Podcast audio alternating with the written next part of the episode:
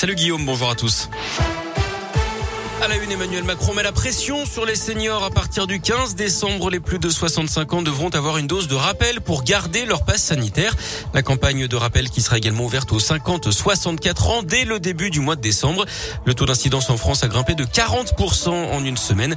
Le message semble-t-il été entendu hein, puisque 100 000 prises de rendez-vous ont été enregistrées sur Doctolib après l'intervention du président qui est également revenu sur les retraites. Il a repoussé la réforme à l'an prochain. Concernant l'emploi, les allocations de ceux qui ne démontreront pas de recherche active seront euh, suspendues. Et puis juste après l'allocution du président, le gouvernement a fait une autre annonce, le retour du port du masque obligatoire à l'école dans toute la France à partir de lundi. C'était déjà le cas dans le Rhône, l'Isère et l'Ain. Le soulagement en Mayenne, l'adolescente de 17 ans disparue euh, lundi après-midi pendant son footing a été retrouvée vivante à une dizaine de kilomètres de chez elle dans un kebab, égratignée et choquée mais a priori indemne. Une enquête pour enlèvement et séquestration avait été ouverte. Ses écouteurs tachés de sang avaient été retrouvés près d'un bois. Une disparition inquiétante en revanche à Lyon, Antonio, un homme de 75 ans qui souffre de perte de mémoire, a quitté son domicile du 5e arrondissement hier matin. Il n'a plus donné de nouvelles à ses proches depuis. Il n'a ni téléphone, ni carte bancaire, ni carte d'identité sur lui.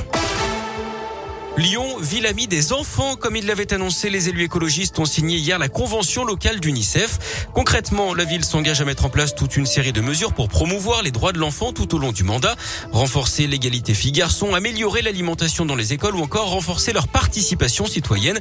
Et justement, le conseil des enfants du 8e arrondissement doit s'installer la semaine prochaine. Hier, les enfants de l'école Marie Bordas ont élu leurs représentants.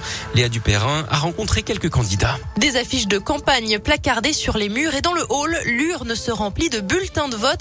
Karima, 10 ans, est candidate à l'élection de conseillère d'arrondissement. Les grands, ils ont souvent la parole. Nous, les enfants, on connaît mieux notre école que les grands. Pour séduire les électeurs, à chacun son programme. Camilla, élève de CM2. Puisque tout le monde se plaint de la nourriture dans la cantine, changer la nourriture de la cantine pour que tout le monde mange bien. Mohamed aussi ne manque pas d'idées. Je voulais mettre un stade city euh, sur le toit de l'école et euh, faire une bibliothèque dans le Ces élections pour enfants relèvent d'un double intérêt pour Tristan Debray, élu chargé de l'enfance à la mairie de Lyon. Faire de l'éducation à la citoyenneté, de montrer aux enfants à quel point il est important de s'engager, de représenter les autres, et également, euh, bien sûr, faire participer les enfants aux décisions qui les concernent. D'ici la fin de l'année, des conseils d'enfants seront élus dans les 3e et 5e arrondissements. Et le premier arrondissement a déjà élu le sien il y a quelques années. L'objectif hein, de la municipalité, c'est d'élire un conseil d'enfants par arrondissement d'ici à la fin du mandat en 2026. Du sport du foot avec la Ligue des champions féminines et les Lyonnaises, leaders de leur poule, affrontent les Allemandes du Bayern Munich, deuxième ce soir à 21h. Et puis en tennis, la défaite d'entrée de Benoît Paire l'Open de Rouen dans la Loire, battu par euh, un Néerlandais classé aux alentours de la 400e place mondiale. L'aventure folle de Gabriel Debruyel continue. Le Grenoble de 15 ans a franchi le deuxième tour hier.